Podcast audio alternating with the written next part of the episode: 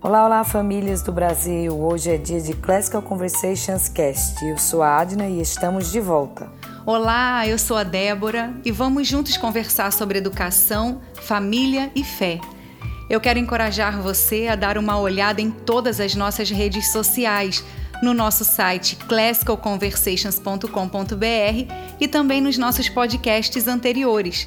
Já temos conteúdo suficiente para enriquecer a tua vida e a vida dos teus amigos. Compartilhe com eles os nossos episódios. Tenho certeza que eles voltarão aqui para acompanhar cada conversa. Tem sido muito edificante. E continuamos falando de férias, Débora. Eu sei que as férias de meio de ano normalmente não são tão empolgantes como as férias de dezembro e janeiro, já que aqui na América do Sul nós experimentamos um período de chuvas fortes que impedem muitos planos fora de casa, vamos dizer assim. Neste mesmo tempo, o Sul experimenta um inverno com temperaturas baixas, algumas até abaixo de zero, como a gente está vendo agora nesse momento na região do Sul. Pois é, mas eu acredito que muitas famílias estão aproveitando estes dias, mesmo com chuvas aqui no Nordeste, por exemplo, para sair com os filhos depois de uma longa e forçada temporada dentro de casa por causa da pandemia. Mesmo neste tempo, existem muitas coisas incríveis para fazer.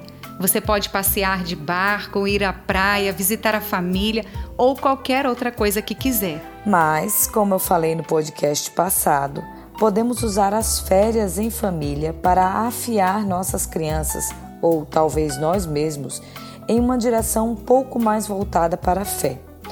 Hoje daremos algumas ótimas ideias para aproveitar em família essas férias, para afirmar mais ainda nossa convicção nas verdades de Deus.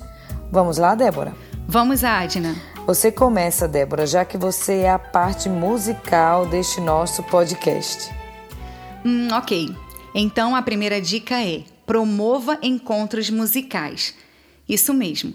Você pode em tua casa ou na casa de amigos, ou mesmo na igreja, em um parque, promover encontros para cantar, tocar, passar um tempo em família junto dos teus irmãos de fé. Aqui em Recife, num belo fim de tarde, amamos nos encontrar na praia e louvar ao nosso Deus.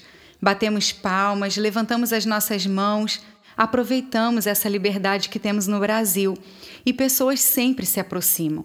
Falamos do amor de Deus nestas oportunidades. É muito bom e nos sentimos felizes quando levamos esperança para os outros. Como é bom para os nossos filhos viverem neste ambiente. E sempre termina em muita brincadeira na areia. Cavam, constroem, imaginam histórias e a bola não pode faltar pais e filhos vivendo para a glória de Deus. Outra forma que amamos também e indicamos é assistir vídeos.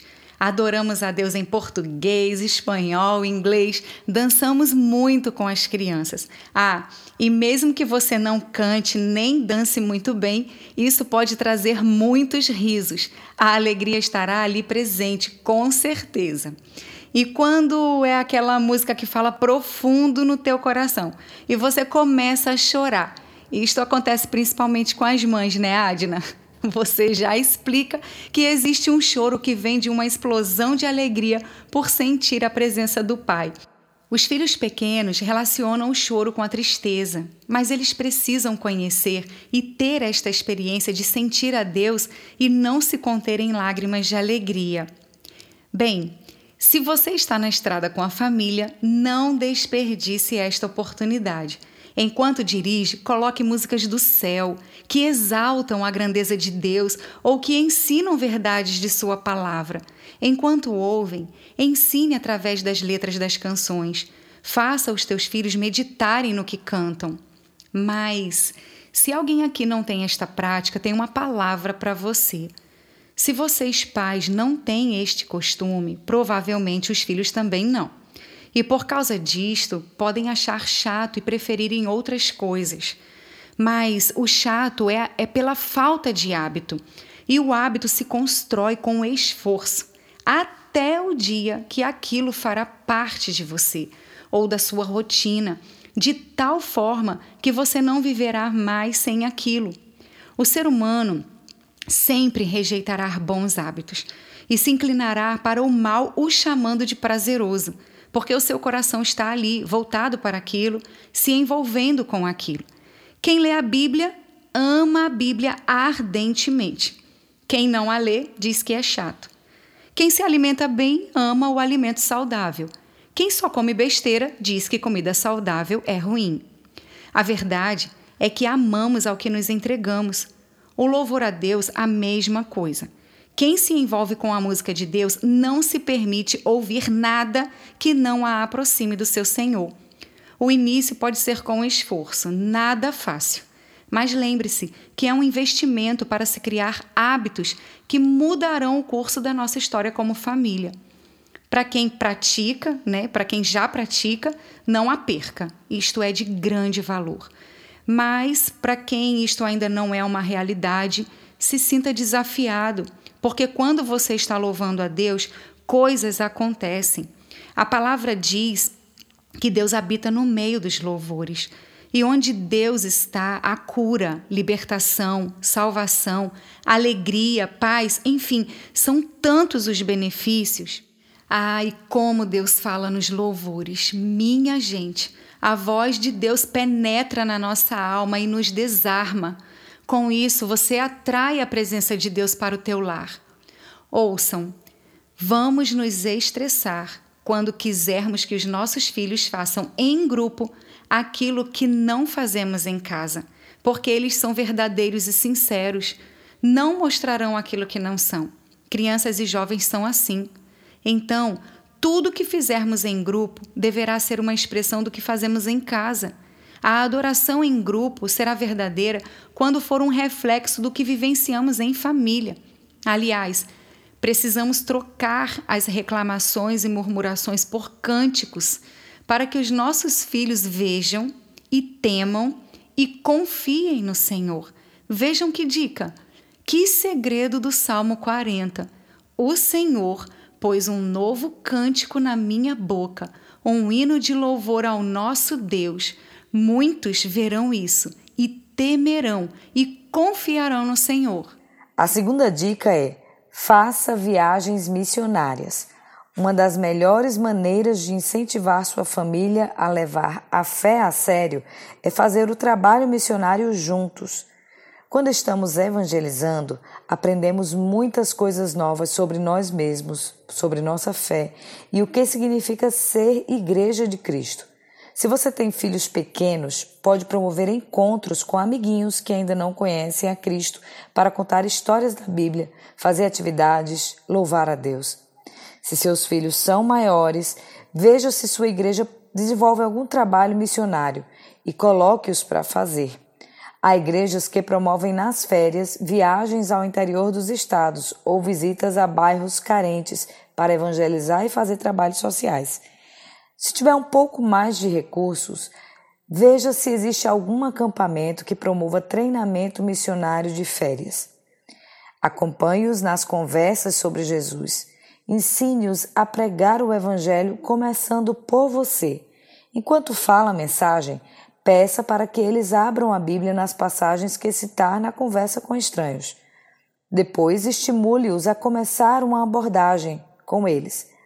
Há livros que ensinam como desenvolver conversas evangelísticas. Você pode procurar. Há folhetos que você pode adquirir ou até mesmo receber gratuitamente na sua igreja ou organização missionária. Não importa aonde você vá, há trabalho a ser feito para o reino de Deus. O campo é grande e poucos são os ceifeiros. Se você decidir fazer uma viagem missionária em família, não há um destino que seja mais importante do que outro. Esse trabalho é sobre servir, ensinar seus filhos a servir e se desenvolver na obra maravilhosa que Cristo nos incumbiu de fazer. Ele disse em Marcos 16 e 15: Ide por todo o mundo, pregai o evangelho a toda criatura. A terceira dica: visite locais e monumentos históricos. A América tem uma história rica que por séculos andou de mãos dadas com a fé cristã.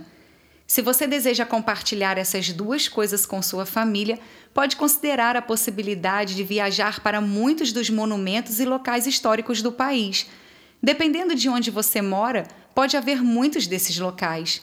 Por exemplo, se você mora no Nordeste, há muitas informações e locais históricos que remontam aos séculos 17 e 18. Por causa da forte ênfase na evangelização dos colonos, muitos desses locais podem render longas conversas sobre a fé cristã. Aprender história pode não ser algo tão atrativo para crianças pequenas, mais do que uma viagem a um parque, por exemplo. Mas há muito que aprender. Se sua cidade não tem muita história, você pode considerar fazer uma viagem para um, loca um local próximo de você onde tenha história suficiente para tornar este momento inesquecível. Descubra quem foram os homens que evangelizaram o teu estado, a tua cidade. Visite as suas casas, se ainda existirem. Procurem livros que contem suas histórias. Aprenda mais sobre a igreja brasileira primitiva ou simplesmente divirta-se apreciando a paisagem do local com sua família. A história está ao seu redor e pode ser realmente divertida. A quarta dica é: vá a parques ou espaços ecológicos. Se história não é a sua praia, que tal a natureza? Visite locais que possa apreciar a beleza da criação de Deus. Uma viagem de carro entre as serras ou uma caminhada na praia ou mesmo um mergulho para ver a vida marinha pode ser um momento precioso de contemplação da grandeza do Criador. Débora, nós fomos à praia por estes dias. Pegamos um catamarã e adentramos no mar em busca das piscinas naturais. Você conhece bem aqui na região do Nordeste, especialmente no Recife, temos praias com piscinas naturais lindas. E nós fizemos isso recentemente. Quando chegamos, ficamos entre as pedras, no meio de um oceano, no qual água e céu pareciam ser uma única coisa. O impacto da natureza foi tão grande que meu filho disse: Mamãe, como deve ser o tamanho de Deus? Se o mar e os céus foram feitos por Ele, como imaginar o seu tamanho? E eu aproveitei para falar do texto que está em Isaías 40, versículos do 12 ao 15. O profeta diz assim: Quem mediu na concha da sua mão as águas e tomou a medida dos céus a palmos e recolheu numa medida o pó da terra, e pesou os montes com peso e os outeiros em balanças. Quem guiou o Espírito do Senhor? Ou como o seu conselheiro o ensinou? Com quem tomou ele conselho que lhe desse entendimento e lhe ensinasse o caminho do juízo, e lhe ensinasse conhecimento, e lhe mostrasse o caminho do entendimento? Eis que as nações são consideradas por ele como a gota de um balde, e como o pó miúdo das balanças, eis que ele levanta as ilhas como uma única coisa pequeníssima. Esse é o tipo de evangelismo que eu chamo de impactante, Débora. Ele trabalha a palavra escrita com o mundo real, bem diante de nós. Aproveitamos também esse momento para evangelizar os guias turísticos, falar que a criação revela o Criador. Visitar parques ou locais nos quais a natureza criada é peça-chave vai abrir um universo de possibilidades de apresentar Cristo tanto para os nossos filhos como para estranhos que nos servem. Visitamos também um ecoparque no qual animais eram apresentados. O monitor, ao explicar as razões de a cobra ser da forma que era, apelou para o evolucionismo Prontamente, meu filho, novamente, disse que não havia essa coisa de milhões de anos. Diz que os animais foram criados no quinto dia e no sexto dia. E de quebra falou que a cobra rastejava por causa do pecado. Veja só, Débora. Um verdadeiro evangelismo. As rochas, elas podem nos ensinar sobre o dilúvio, se você quiser ensinar para os seus filhos nessas férias. Os animais sobre os dias da criação. O céu nos ensina sobre tantas coisas como a infinitude de Deus e seus tão altos pensamentos a respeito de nós. Quantas possibilidades temos de pregar para nossos filhos contemplando a natureza.